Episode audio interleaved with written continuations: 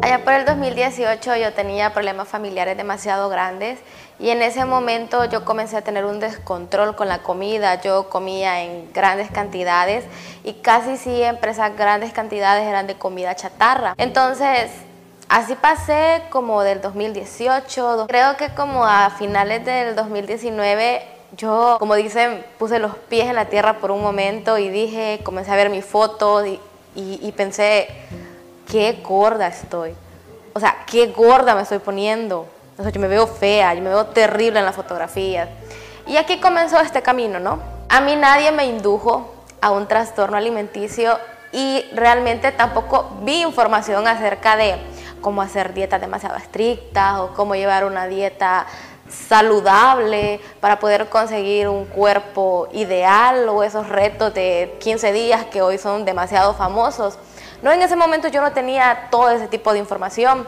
Entonces yo planifiqué mi método de dieta que consistía en no comer los tres tiempos de comida durante la semana y a pura agüita y el fin de semana yo ya tenía planeado que yo merecía darme de comer todo lo que yo quisiera. Porque en el lapso de la semana, de lunes a, viernes, yo había cumplido al pie de la letra lo que me había propuesto en no comer absolutamente nada para bajar de peso.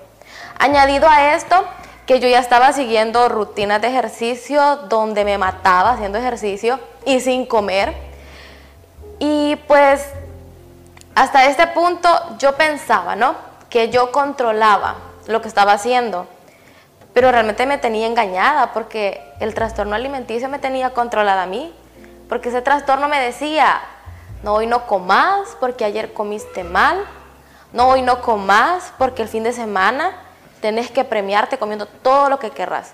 Entonces, si vos estás comiendo a grandes cantidades o si al desayunás, almorzás o cenás, lo que vas a hacer es que vas a seguir engordando y te vas a ver como un cerdo. Porque yo así me hablaba. Yo me hablaba como uno dice aquí popularmente claro y pelado. Te vas a ver como un cerdo. Y entonces yo me llenaba la mente de todas estas palabras y me trataba tan mal sobre mi aspecto físico y me mataba de hambre. Y así pasé alrededor de siete meses. Siete meses en donde yo dejaba de comer y los fines de semana yo me daba los atracones de mi vida más grandes que había tenido. Para mí lo más difícil fue eh, quedarme callada por mucho tiempo.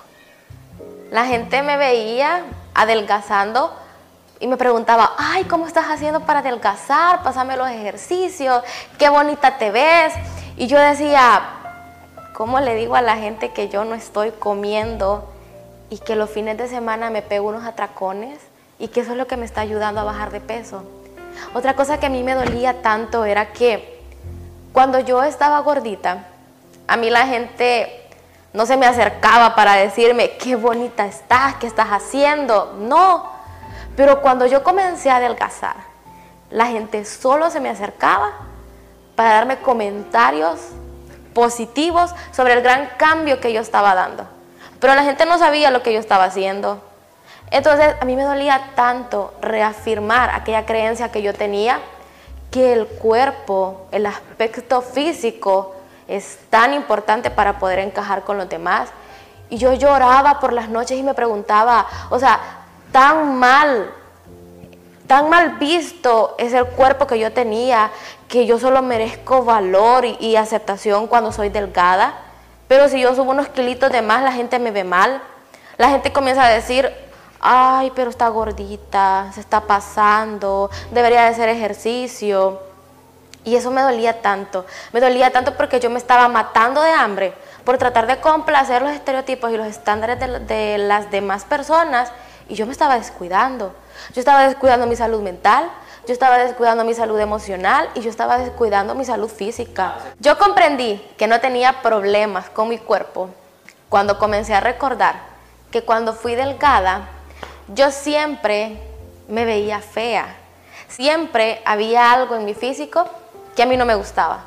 Siempre había algo que a mí me descontentaba y me hacía sentir diferente a las demás niñas. Yo siempre envidiaba algo de las demás niñas. Entonces, cuando yo comencé a entender que el problema no estaba en si yo bajaba o subía de peso, porque yo podía llegar al, al peso, aquel peso soñado, 90, 60, 90.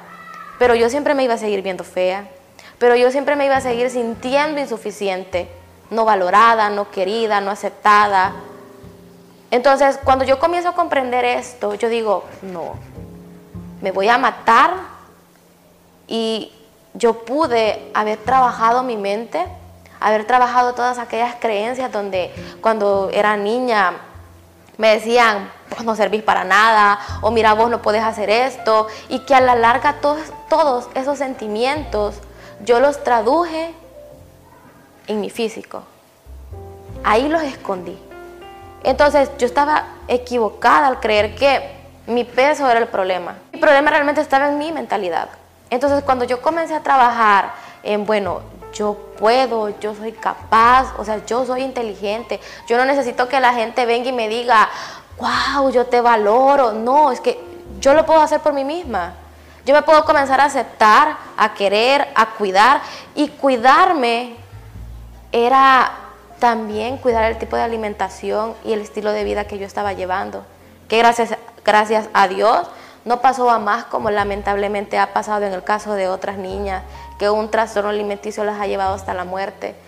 Gracias a Dios yo encontré la salida, ¿no? A tiempo y en decir que yo lo puedo cambiar. Yo no puedo decir salí completamente y me siento feliz porque ya no tengo pensamientos intrusivos, yo ya no me siento mal por mi cuerpo. No, eso sería engañarlo y engañarme a mí misma. Pero yo estoy en un proceso de sanación y lo estoy logrando. Y, lo estoy logrando porque hoy leo, o sea, hoy nutro mi mente, escucho mi cuerpo, porque muchas veces mi cuerpo dice, ah, yo quiero tal antojo, yo quiero lo otro, eh, pero yo digo, ¿eso realmente lo necesita mi cuerpo? ¿O mi cuerpo se siente satisfecho con el desayuno, el almuerzo y la cena? Y si yo tengo un antojito, ese antojito yo tengo el control de decir, no me lo voy a dar todos los días. Primero, porque para mi salud no está bien. Entonces, hoy ya no lo veo como, ay, no me lo voy a comer porque voy a engordar, o no me lo voy a comer porque si no voy al gimnasio hoy, ¿cómo voy a quemar esas calorías? Entonces, ese cambio de mentalidad de decir, no, yo no me lo como, ese antojito hoy, dulce, es decir, no me lo voy a comer, porque a mi cuerpo tanto de esto no le hace bien. Entonces, tener la voluntad y la fuerza de decir no me lo como por mi salud y porque todo en exceso es malo y ya no compararlo o asimilarlo todo con mi cuerpo, para mí eso fue un gran avance, cambiar esto. Yo creo que los estereotipos también que nos hemos creado por lo que vemos a través de las redes sociales Siempre he pensado que las influencers y los influencers tienen una gran responsabilidad con su comunidad, porque lo siguen adolescentes, señoritas, mujeres adultas que todavía tienen ¿no? problemas emocionales con su físico y suben irresponsablemente ¿no? contenido donde hacen ver o creer a las niñas que tienen una vida perfecta, que tienen un cuerpo perfecto, está bien la vida de cada quien, ¿no? Pero enfatizar en el hecho de lo que ves en pantalla, ah, yo no soy así las 24 horas del día. De repente a mí en el día se me inflama el estómago, de repente yo ando manchitas en la piel, o sea, mi cutis no es como se ve a través de un filtro. Entonces, esta responsabilidad que deberían de tener los influencers con su comunidad, yo siento que es bastante importante. Ahora bien, no le podemos echar la culpa a los influencers de todos nuestros problemas emocionales porque pues no tiene sentido. Cuando uno comienza a trabajar su mente y sus emociones, dice, bueno, yo no puedo controlar lo que la gente sube a sus redes sociales, si es real o no es real, pues ni modo. Pero yo, yo decido cómo me voy a dejar afectar por lo que estoy viendo. Yo digo, bueno, lo que la persona subió no me afecta no me afecta porque yo me siento tranquila, tranquilo conmigo mismo. Yo no tengo nada de qué quejarme, yo no tengo nada que envidiarle. Bueno, y si hay algo que admirarle, se admira. Pero no con la comparación de yo quisiera ser como ella o yo quisiera ser como él. Recalcaría lo que he venido diciendo durante este podcast. El problema no está en tu cuerpo, está en tu mente. Y cuando comences a trabajar todas las emociones ocultas que tenés de tu niñez, de tu adolescencia, todos aquellos traumas donde más de alguna persona de tu familia, de tus amigos cercanos te dijo en tu adolescencia, está gordita, te ve fea, o comentarios despectivos sobre tu cuerpo, entonces cuando comences a trabajar todo esto, cuando lo sanes, también vas a sanar la relación con la comida. Importantísimo. Otra cosa que también les diría es que no se restrinjan, ese es el peor error que uno puede cometer. Y yo sé que cuando uno está pasando por un trastorno alimenticio, que venga alguien y le diga no comas mucho, es como de, me está diciendo que no coma mucho cuando no tengo control de lo que estoy haciendo. Y yo te puedo decir hoy que sí podemos tener control de lo que estamos haciendo. ¿Cómo?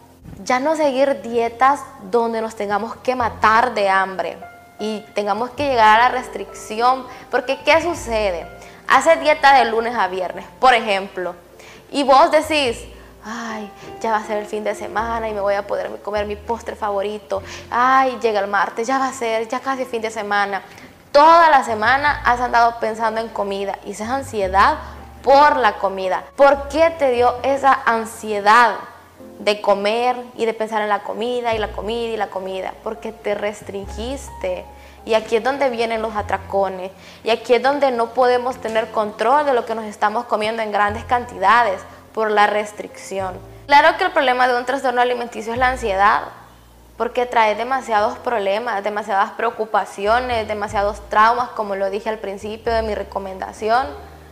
Tienes cosas que no has sanado, tenés estrés diario, si trabajas seguramente tenés problemas en tu trabajo, si estudias seguramente tenés problemas en tu universidad, en tu colegio. Y sumado a esto, personas que tienen comentarios demasiado feos sobre tu cuerpo y que tal vez ni les has preguntado. Entonces, claro que te llenas de ansiedad y esta ansiedad la tapas o la tratas de minimizar con la comida. Entonces, la comida es la expresión de esa ansiedad. Otro aspecto muy importante y que se lo digo de todo corazón es que culparse no les va a llevar a nada productivo. Porque cuando hay un atracón, yo sé muy bien por experiencia propia la culpa que esto genera y luego vienen las compensaciones y compensaciones y es un ciclo vicioso, ¿no? De atracón, compensación.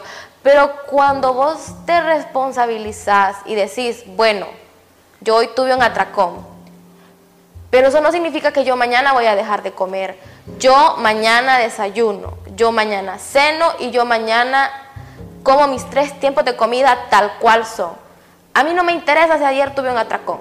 Yo estoy en un proceso de sanación y cuando el siguiente día de un atracón vos haces los tres tiempos de comida, te aseguro que te vas a sentir orgullosa de vos porque fue difícil, a pesar de todos esos pensamientos intrusivos que te decían, no mereces comer, no mereces hacer los tres tiempos de comida, vos te dijiste y tuviste la fuerza de decir, yo como los tres tiempos. Y poco a poco, poco a poco, no va a ser fácil, porque no es fácil, pero sí se puede, pero podés lograrlo. Y seguramente en el proceso vas a volver a caer en un atracón, pero ya sabes cómo volver a salir de ese atracón. Quiero recordarte también que en este proceso no estás sola. No estás sola porque tenés una familia que te quiere, tenés una familia que te ama, tenés amigos que te aprecian y también puedes recurrir a ayuda profesional. No tenés que pasar por este proceso tú sola. Sos más fuerte que ese trastorno alimenticio que te está diciendo que no eres capaz de dejar de comer para poder tener un cuerpo perfecto. Sos fuerte cuando te vas en contra de ese trastorno alimenticio. Y yo sé que puedes. Muchas gracias por haber visto y oído este podcast. Nos vemos en el siguiente episodio.